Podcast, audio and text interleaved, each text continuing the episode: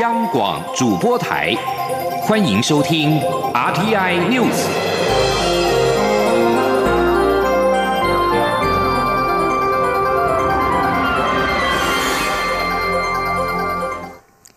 各位好，我是李自立，欢迎收听这一节央广主播台提供给您的 RTI News。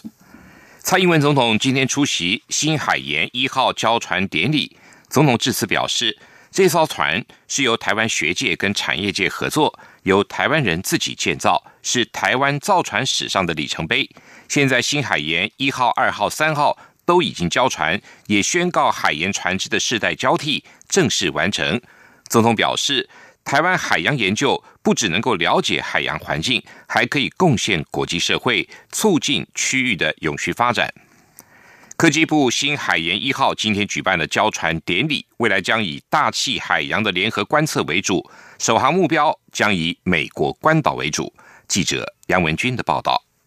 继去年底新海盐二号、三号交船后，科技部新海盐一号今天也举办交船典礼。这三艘新建的海洋研究船及国研院利进号研究船将组成新的国家海洋研究船队，会结合海洋、大气、地质、卫星等跨领域研究，提升海洋探测技术。科技部次长林敏聪指出，新海盐一号研究船总吨位两千一百五。五十五吨，可搭载十九位船员、二十八位研究员，具备四十天的续航力。建造经费约新台币六点四二亿元。首航规划赴关岛进行研究，但还是要看武汉肺炎疫情的发展，解封后才能顺利出发。他说。其实我们第一个是希望透过呃远洋跟国际合作，然后直接建立在生态跟在大气海洋的联合研究。所以我们这个目前正在规划当中，也在积极跟呃就是关岛那边的整个研究。但是因为这个东西还在规划中，所以具体的时程，因为现在的变数还太大，所以我们就暂还要再继续的努力。台大海洋研究所所长詹森指出，新海研一号配备船首气象塔、多因素测深仪，前者可观测大气，等于是在海上架设了一台观测站；后者则能精准的测绘海底三 D 地形，是与其他研究船不同之处。他说：“因为像我们在划定国界的时候啊，或者划定领土的时候。”呃，是要看那个礁层，大陆礁层，所以大陆礁层延伸出去的，我们可以主张的是我们的国土跟领海，那所以就必须要做那个精确的测绘，让地质地球物理学家去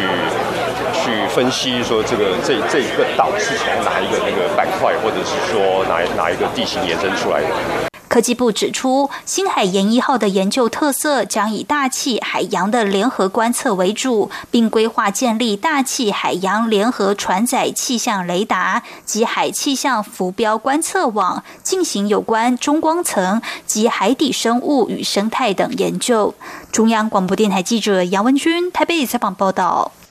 立法院临时会今天持续的处理国民法官法草案，截至傍晚六点。仅逐条讨论到第六十条，约占了总条文的二分之一。为了力拼明天临时会结束前完成三读，院会稍早已经通过了民进党团提案，延长开会时间到全部议案审查完毕。院会将会上演不断电表决大战。记者刘玉秋的报道。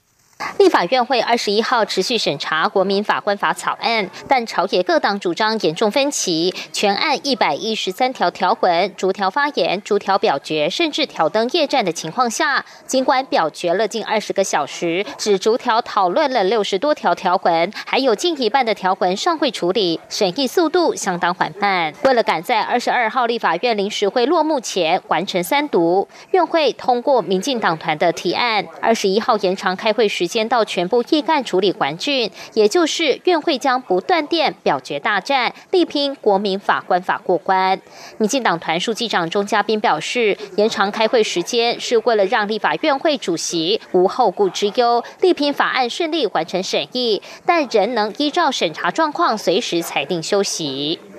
到后来，如果说我们我们有有因为对于那个。表决时间如果那个拿掉，那个限制拿掉的话，那剩下的休息就由完全由主席来裁定了。就是我们讲不断电表决，主席一样可以到一点、两点或三点，他是情况宣布休息。在马拉松式的表决大战下，目前已二读通过的条文包括确定法案名称为《国民法官法》，而进行国民参与审判的案件由法官三人及国民法官六人共同组成国民法官法庭，共同进行审判。而年满二十三岁且在地方法院管辖区域内继续居住四个月以上的中华民国国民，有被选任为国民法官、被为国民法官的资格。另外，国民法官的选任明定为不公开，且法院得随时依职权或检察官辩论人之申请，对到庭的国民法官进行询问。且国民法官法庭的适用案件范围定为，除了少年刑事案件及犯毒品危害防治条例的案件外，经检察官提起公诉且由地方法院管辖的第一审案件，包括所犯罪轻本刑为十年以上有期徒刑之罪或故意犯罪，因而发生死亡结果者，应行国民参与审判。中央广播电台记者刘秋采访报道。我国致力于在二零三零年成为双语国家。教育部长潘文忠今天表示，教育部支持学校和地方政府迈向双语国家的经费，现阶段每年新台币两亿多元。如果立法院能够审议通过前瞻计划预算，明年经费将能大幅成长十倍，达到二十多亿。记者陈国伟的报道。迈向双语国家，教育部长潘文忠二十一号在全国教育局处长会议中表示，二零三零双语国家由国发会统整跨部会政策，教育部主要负责学生英语力的提升，因此未来将在原本的领域课程强化学生在听说等生活应用的能力。潘文忠提到，相关经费编列在前瞻计划，立法院如果审议通过，二零二一年的经费将高达新台币二十多亿元。教育这部分的经费，呃，目前。我们一年投入的经费大概是两亿多啊，哦那未来整体呃每年的经费啊，大概会未来规划会成长十倍。那主要也希望能够更支持学校跟地方来推动双语国家。潘文忠指出，扩充学生英语学习的情境非常重要，师资也非常关键。教育部预计在未来四年培育近两千名国内师资，同时增聘外师，从现在每年八十一位提升到三百位。另一方面，教育部国教署建制的国中小 Core English 英语线上学习平台，也会在现有基础上增加学生自主学习、自主评量的机会，甚至发展真人互动。潘文忠说，这项政策还将延伸到高等教育。严拟培养法律、商务、会计等专业领域系所的双语人才，并结合大学英语系及国际学生，借由国际学办措施，透过媒合平台，让大学生有机会和中小学生有更多英语文方面的互动。中央广播电台记者陈国伟台南采访报道。中央流行疫情指挥中心指挥官陈时中今天表示，短期内不会开放边境，除非等疫情趋缓或者疫苗问世。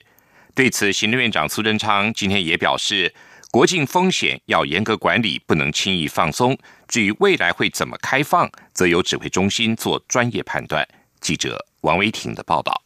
中央流行疫情指挥中心指挥官陈时中表示，以目前疫情发展来看，可以开放国内旅游，但是边境何时开放仍不确定，除非等到国际疫情趋缓或者疫苗问世，否则风险太高。对此，行政院长苏贞昌二十一号受访时表示，世界很多国家正被疫情困扰，死亡和确诊病例不断攀升，但是台湾国内出现旅游人潮，商家甚至烦恼座位不够。或是景点人挤人，可见台湾情况不同。苏贞昌表示，现在许多国家不能去，不如就留在国内振兴国旅。确实，台湾是有不同的状况，所以我们鼓励国人同胞，当世界还有许多国家锁国不能去的时候，让原本一千七百万习惯出国旅游的人口能够。推动国内旅游。苏贞昌表示，国内虽然松绑，但是边境仍要严格控管。如果各国疫情持续延烧，开放边境会冲击台湾本身，妨害国人健康。所以指挥中心严谨判断有其必要。未来边境会怎么开放，也是要由指挥中心专业判断决定。他也呼吁民众多体谅。中央广播电台记者王维婷采访报道。文化部的易放券抽签结果在今天揭晓，总计两百一十万七千八百多人幸运的拿到了易放券，而文化部会陆续以 A P P 推播跟手机简讯来通知中奖者。记者江昭伦的报道。文化部加码十亿推出每份六百元，总计发行两百万份的一方券。从七月十八号上午九点到二十号晚上九点开放下载注册，共有三百零三万两千零四十二人符合抽签资格。二十一号由行政院政务委员唐凤及文化部长李永德公开抽出，确定获选的民众为身份证号末码零三四五七八九者，总计两百一十万七千八百八十三人可拿到一方券。文化部长李永德表示，由于最后加码抽出的号码累计超过两百万人，文化部将加码放送。此外，针对六十五岁以上、十八岁以下的手机弱势及身心障碍者，文化部也将规划第二波与四大超商合作专案。李永德说：“第二阶段就是特别针对六十五岁以上、十八岁以下，还有身心障碍者，呃，到四大超商哈，去你的健保卡插进去，那么就像买高铁票一样，啊，他就会输出一张票，呃，六百的券，啊，你凭这个券来去做消费。”文化部提醒已经完成注册者，务必开启一放券 App 通知及查看手机简讯，以立即时获得中奖资讯。文化部也将于二十一号下午三点陆续以 App 推播及手机简讯通知中奖者。收到中奖讯息通知者，随时可在易放券 App 点选领取易放券。原登录手机号码会收到四码动态验证码，将验证码于 App 输入后，即可取得每张面额一百元、总计六百元的一方券电子券。领取完成者，从七月十二号中午十二点起，就可在店家地图上显示的店家及线上购票平台进行义务消费，使用期限一直到今年十二月三十一号为止。中国电台记者张超伦台北采访报道。台北股市今天开高走高，中场大涨了两百二十三点。加权指数创下了三十年来的新高，收在一万两千三百九十七点，涨幅是百分之一点八三，成交值是新台币两千两百三十七点三九亿元。晶圆代工厂台积电今年股价表现也强劲，开高走高，一举攀到了新台币三百八十七元，创下历史的新高价，市值也突破了十兆元大关。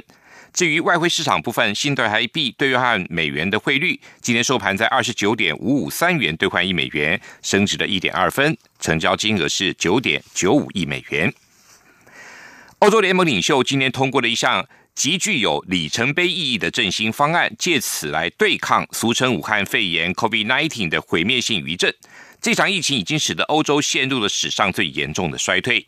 与会领袖在经济振兴方案、跟复苏基金的规模、无偿拨款以及贷款的比例等议题存有歧见。在历经了激烈的九十个小时的高峰会议的讨论，跟荷兰拒不妥协的对峙之后，终于通过这项针对疫情受创经济高达七千五百亿欧元，大约是八千五百八十亿美元的振兴方案，以及一项未来七年的两兆欧元的预算。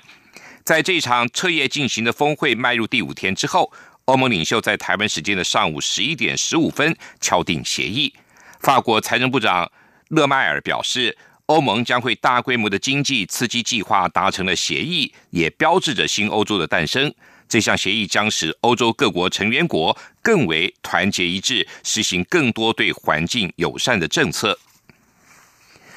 印度跟中国的边境紧张，以及美中升高对抗之际，印度跟美国海军二十号在扼守中国军舰进入印度洋航道的安达曼跟尼古巴群岛的海域举行了海上联合军演。印度时报、印度快报今天报道，这场印美海上联合军演是对中国近期军事扩张发出的强烈战略反制讯号。印度海军的声明指出，这场名为“航道演习”的海上演习是在安达曼跟尼古巴群岛附近的航道举行，包括了美国由航空母舰尼米兹号为首的航舰打击群，以及印度海军东部舰队跟安达曼和尼古巴司令部都参与这场演习。印度海军表示。航道演习包括了，印美两国的海军已经建立的协同作战模式，以及在模拟环境演习中进行演练。中国海军近年来以反海盗等理由，积极的在印度洋地区部署军事船舰。根据印度海军的监控，中国目前在印度洋长期维持至少八艘船舰的部署，甚至出现了核子动力潜舰，让印度洋的自由、开放跟安全受到挑战。这里是。中央广播电台台湾之音。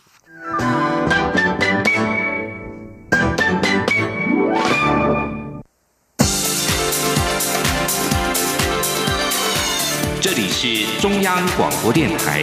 台湾之音，欢迎继续收听新闻。欢迎继续收听新闻。公共电视在二十号发布声明，证实将筹设国际影音平台，希望在后疫情时代有更多国家看见台湾。文化部长李永德今天也证实，这个平台将于二零二一年正式上线，未来每年的预算大约是新台币十亿元，但相关人士的编制跟内容制作尊重公共电视的专业规划。记者江昭伦的报道。会让国际更认识台湾。公司正积极规划发展国际数位传播计划。文化部长李永德二十一号出席一放券公开抽签活动受访时，证实确有此事。这个计划从六月开始哈，这个平台是目前分两个阶段哈。今年呢算是先导计划啊，所以那个公共电视呢提案哈。那么来申请经费，我们转到行政院去，我们帮行政就向行政院争取四千五百万的二倍金啊，来做这个先导计划的经费。那么明年呢，那个我们是正式的这个影音平台哈，我们帮公共电视申请啊，就是做呃提出那个计划了。就影音平台计划做一个四年的公共呃建设计划，所以每一年大概十亿这样子。李永德表示，该国际影音平台是全英文网站，而非传统频道，预计二零二一年一月正式上线。对于外界解读这是行政院下指导期，李永德也做出澄清。很多国家是透过公共电视台，那么的海外的网站的哈，让其他的国家了解这个国家非常重要的平台。所以公共电视过去啊一直想做。但是因为得不到支持，没有经费啊。那么现在呢，社会加上就是我们防疫之后啊，在国际上呢哈，也这个得到相当的肯定吧。这个时机呢哈，越来越成熟了。那么加上那个行政院呃跟总统都非常的支持啊，所以这个资源我们才开始启动。聂永德认为，由于目前还只是先导计划，行政院都还没有核定，可能公司还没有跟董事们讨论，这是公司内部和董事会沟通问题。文化部的立场是看公司提出来的计划，再向行政院争取。但未来国际影音平台相关内容制作、人事编制都会尊重公司专业决定。外传府院指定现任文化总会副会长江春南担任下届公广集团董事长，李永德则说并非事实，强调公司董事长并不是政府指定就可以当，而是由董事们选出。过去也曾有政府指定但最后翻盘的例子，因此没有政府黑手介入的问题。中国电台记者张超伦台北采访报道。公示成立新的国际频道，行政院长苏贞昌今天受访时表示，英国有 BBC，日本有 NHK。各国政府都有国际频道，让世界看到自己的国家，塑造国际形象是有必要的作为。行政院乐见各种做法，不过苏贞昌强调，政府对于节目直播的内容绝对尊重其独立性。高雄市长的补选升温，蔡英文总统第三场社群之夜特别仪式八月一号在高雄举办，为民进党候选人陈其迈辅选，全力争取年轻人的选票。国民党候选人李梅珍阵营也持续的跟高雄市前市长韩国瑜联系，安排站台时间，希望展现国民党大团结的气势。他们也同声呼吁支持者一定要出来投票。记者刘品希的报道。高雄市长补选进入冲刺阶段，蓝绿积极催票，纷纷请出大咖助选。民进党候选人陈其迈二十一号受访时表示，身兼党主席的蔡英文总统在七月十九号下令全国党公局都要动起来辅选。蔡总统八月一号也将南下高雄，与他共同举办社群之夜，为他助选，希望能够拉高投票率。因为我们还是最担心很多。在六月六号投完票就觉得啊，好像已经结束哦。但是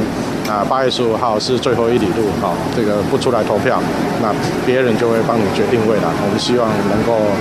啊，高雄一个新的开始，所以要选择一个有经验新的市长。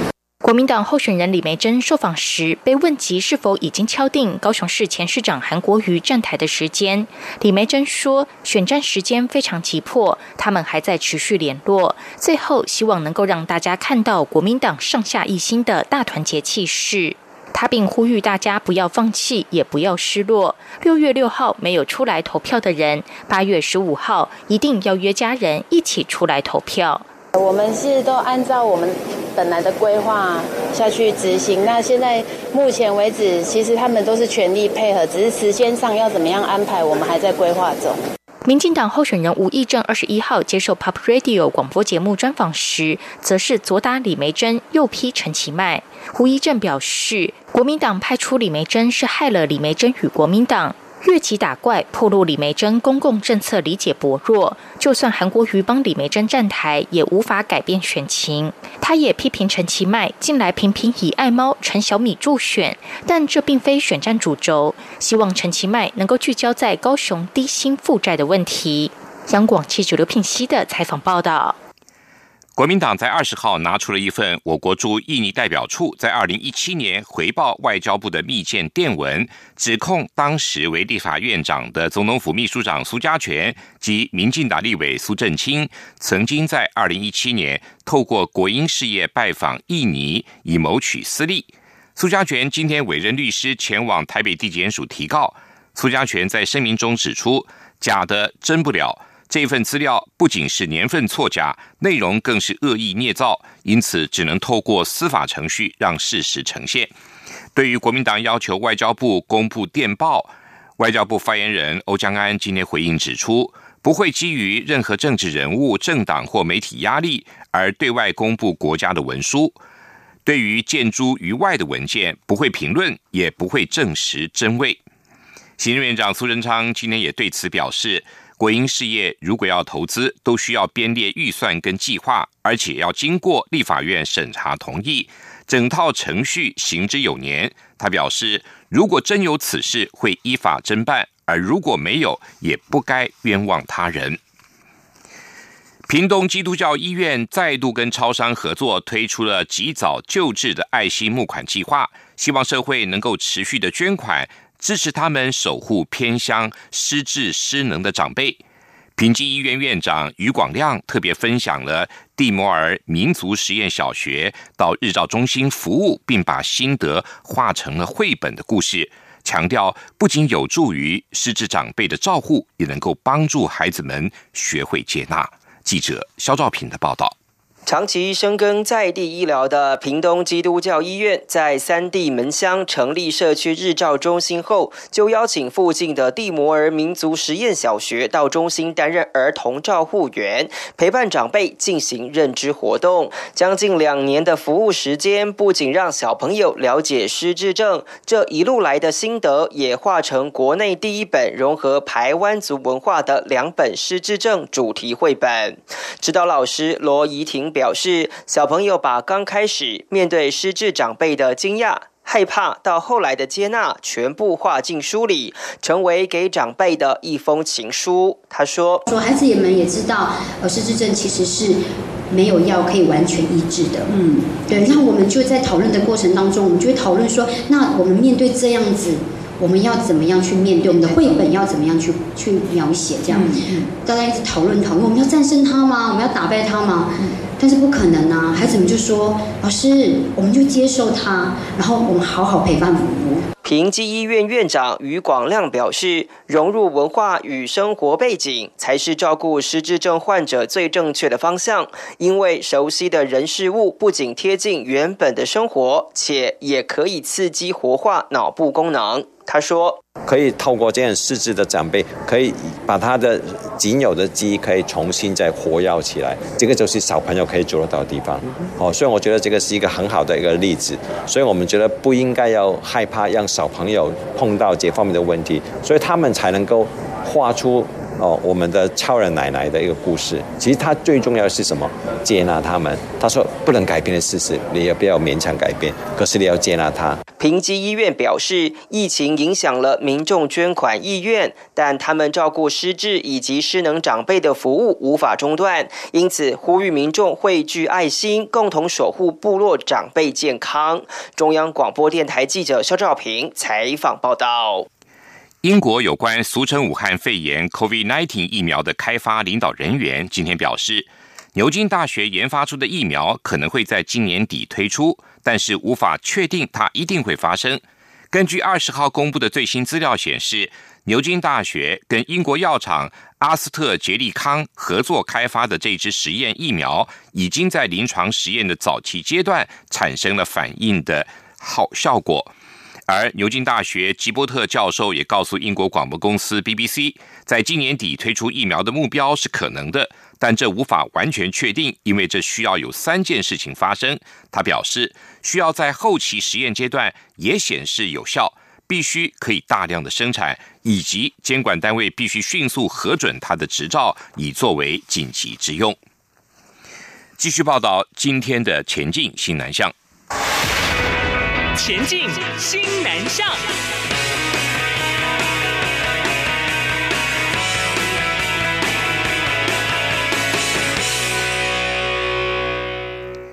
兆丰银行十七号宣布跟泰国的盘古银行签订业务合作备忘录，希望借由两个银行的网络资源，结合各自的优势，交流互惠。为台商提供完整的金融服务，进一步的带动西南向业务的成长。